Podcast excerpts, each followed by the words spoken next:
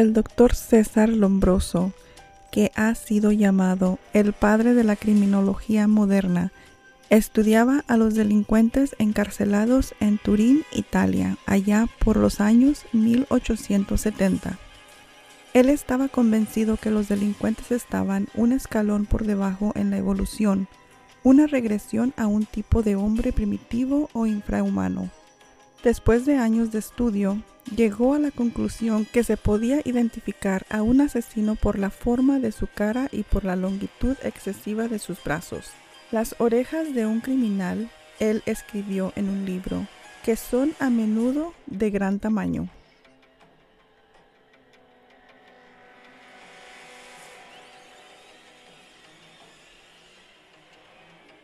Hola mi gente, bienvenidos al capítulo de hoy y feliz año nuevo. Espero este año estén llenos de bendiciones en sus vidas, que se cumplan todos sus deseos y que este año nuevo los llene de alegría, felicidad y salud.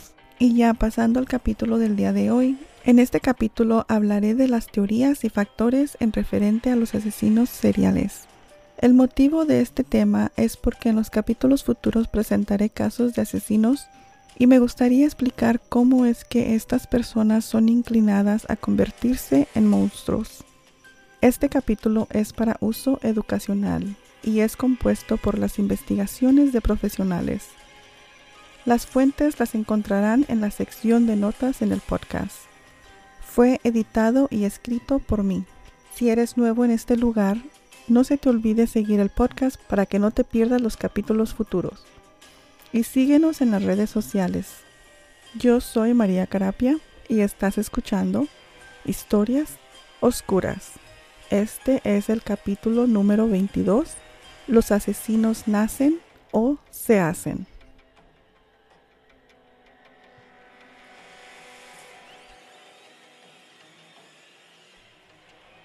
Desafortunadamente detectar a asesinos potenciales no resulta tan simple como esperaba el doctor Lombroso, y sus hallazgos científicos pronto fueron desacreditados.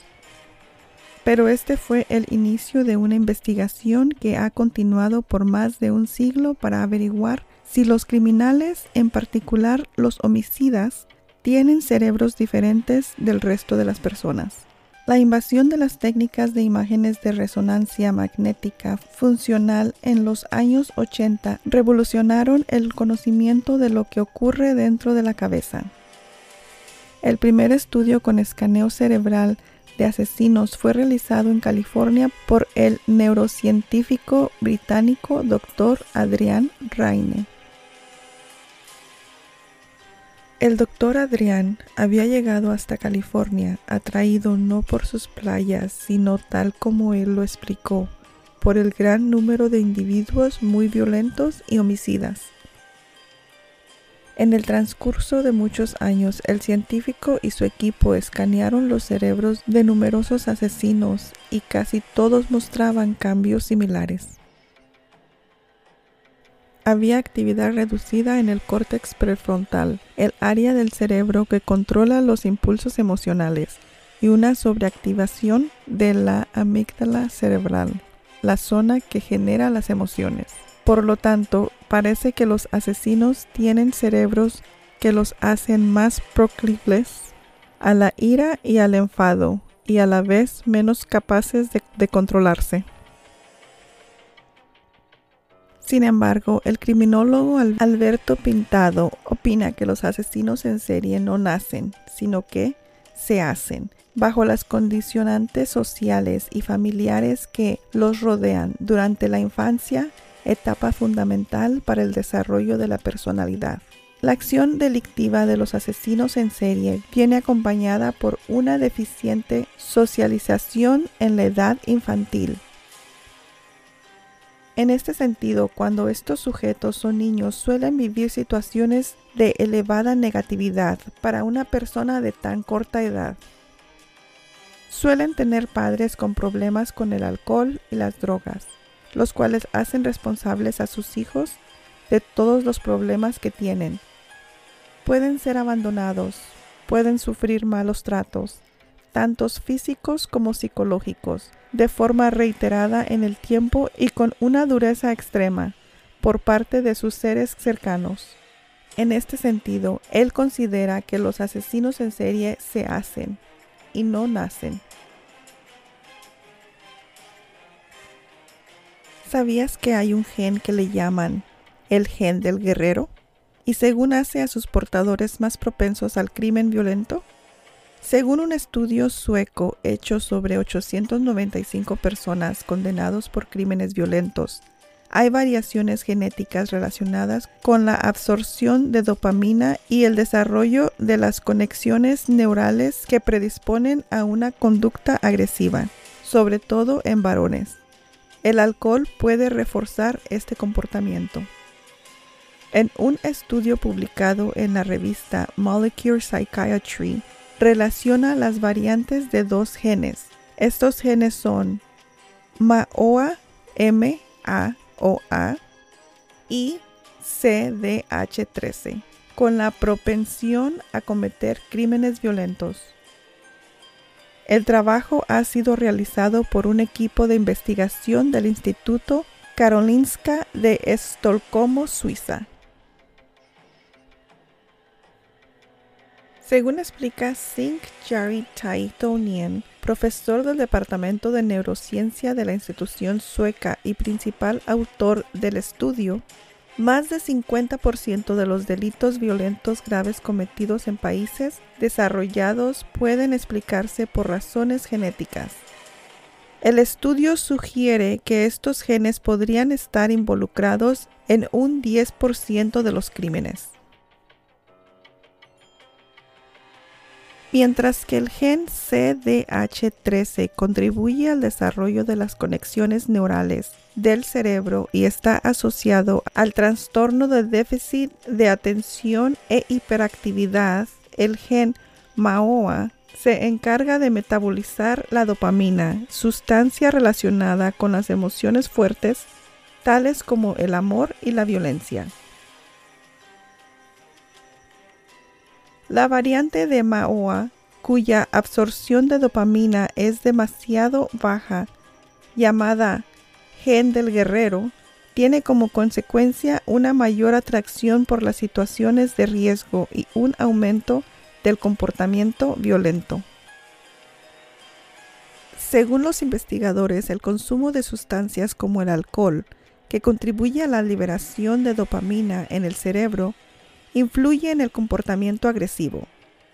La mayoría de los delincuentes se encuentran bajo la influencia de una sustancia psicoactiva en el momento de homicidio, mayoritariamente alcohol. Según el profesor, más del 20% de los individuos del mundo son portadores de la mutación de bajo riesgo de estos genes. Aunque poseer una combinación de alto riesgo aumenta en 13 veces el peligro de desarrollar comportamientos violentos, la gran mayoría de los individuos que lo poseen no llegan a manifestarlo. El equipo de investigación ha analizado los genes de 895 delincuentes condenados por crímenes violentos la correspondencia entre el comportamiento agresivo y las mutaciones genéticas fue mayor en los grupos de individuos que habían cometido dos o más crímenes. Sin embargo, no se encontraron variaciones significativas en los genes del grupo de control de delincuentes no violentos. Según los estudios, los hombres son más propensos a comportamientos violentos. Los estudios genéticos indican que el gen del guerrero es mucho más habitual en hombres que en mujeres. Esto se debe que las hembras tienen dos cromosomas X, por lo que si esta variación se aloja en uno de ellos, es muy probable que se compense con el gen del cromosoma gemelo. Sin embargo, los varones tienen únicamente un cromosoma X, por lo que esta mutación no puede ser compensado como en el caso de las mujeres. A la hora de prevenir conductas violentas, los investigadores consideran que los resultados obtenidos son muy débiles para ser usados en estrategias de prevención o para dictar sentencia. Para el profesor Tai Honen, lo único que deben tener en cuenta en un juicio es la capacidad mental para entender la naturaleza y consecuencias de los hechos y la capacidad de controlar el propio comportamiento.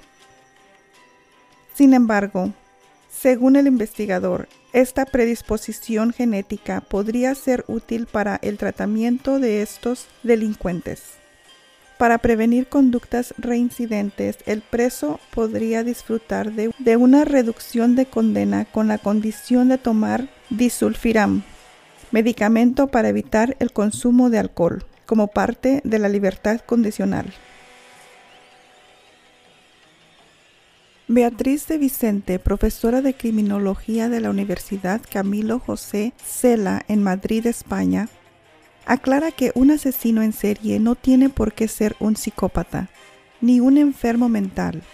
Puede ser un sujeto que no padece de ninguna anomalía psíquica y que actúa por codicia, como en el caso de las viudas negras o por venganza. La psicopatía o sea, trastorno de la personalidad, se estima que es padecida por 1 o 2% de la sociedad. Son el padre cacique, el jefe tirano, el amigo manipulador, la pareja extorsionadora, el compañero trepa, son sujetos incapaces de colocarse en el lugar de otro, carecen de empatía, que cosifican a los demás y los utilizan para obtener beneficios.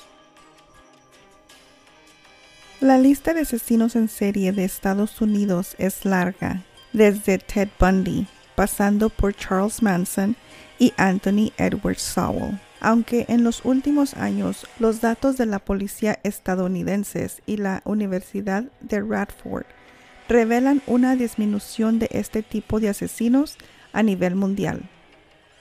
De los 906 que había en todo el planeta en los años 90, pasamos a 597 en el siglo XXI. El desarrollo de la tecnología ha facilitado la detención de criminales gracias a las pruebas de ADN, tras cometer los primeros asesinatos y evitar que sigan matando el profesor de psicología Michael Amott de la Universidad de Radford, con el proyecto estadístico sobre asesinos en serie, argumenta que ahora las penas de cárceles son más duras y los condenados no pueden salir a matar tan fácilmente. La sociedad ha cambiado y la gente ya no es tan inocente. En España, a diferencia de Estados Unidos, la cifra de asesinos en serie ha aumentado en el siglo XXI. En el 2010, John Vilas, el celador de Olot, confesó del asesinato de 11 ancianos de una residencia geriátrica. En el 2013 fue detenido el dueño de un gimnasio, Juan Carlos Aguilar, que fingía ser un monje Shaolin en Bilbao fue condenado por violar y matar a dos mujeres. Pero ya teníamos en el historial nacional de los asesinos en serie a José Antonio Rodríguez Vega, alias el Mataviejas, como lo llamó la prensa.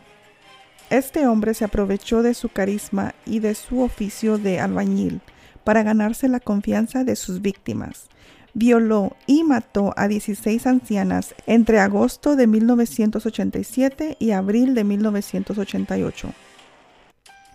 De todas formas, hemos visto los casos en los que un maltrato infantil ha derivado en un comportamiento criminal violento.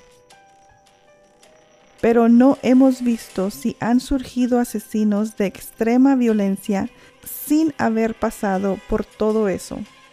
La respuesta es sí. Un caso concreto que me viene a la mente es el de Jeffrey Dahmer, más conocido como el carnicero de Milwaukee. Resumiendo mucho, mató aproximadamente 17 personas, pero no solo eso, abusó de menores, practicó la necrofilia y el canibalismo. Casi nada, ¿verdad? Bien, pues en el caso de Dahmer, su infancia no fue tan traumática. Él tenía padres que lo adoraban. De niño no le faltó nada. Además, recibió una educación muy correcta. Quizá el hecho que lo destabilizó fue que su padre, debido a su trabajo, era trasladado constantemente y eso hacía que el niño no tuviera un vínculo de amistades. Pero lo cierto es que el factor del maltrato desaparece aquí por completo. Encontrar los factores que llevaron a Jeffrey a cometer tales actos nos llevaría un buen rato, y esto es para otro capítulo. Pero aquí lo que importa es que no todo sigue siempre una lógica, mucho menos cuando abordamos los comportamientos anómalos de un ser humano. Y es que la mente es algo complejo y fascinante, para bien y para mal. Ojalá algún día podamos dar una respuesta 100% completa sobre qué lleva a un asesino a hacerlo. Por ahora tenemos que conformarnos con lo que tenemos.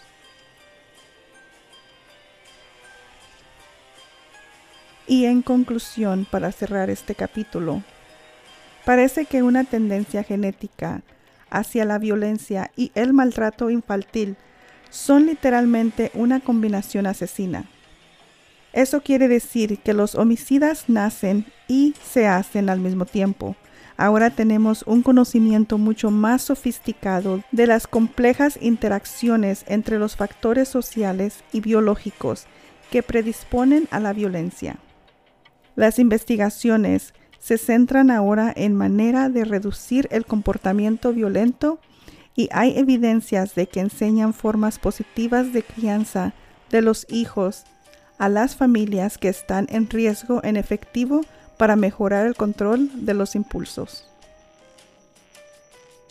La esperanza es que, ya que sabemos mucho más sobre las causas del comportamiento homicida, seamos capaces de detectar las señales de alarma e intervenir en este antes de que sea demasiado tarde. Y esto concluye el capítulo del día de hoy. Si te quedaste hasta el final, muchas gracias. No te olvides de dejarnos un rating en Apple Podcasts y en Spotify, ya que esto nos ayuda a seguir subiendo contenido. Muchas, muchas gracias. Cuídense y hasta la próxima. Bye.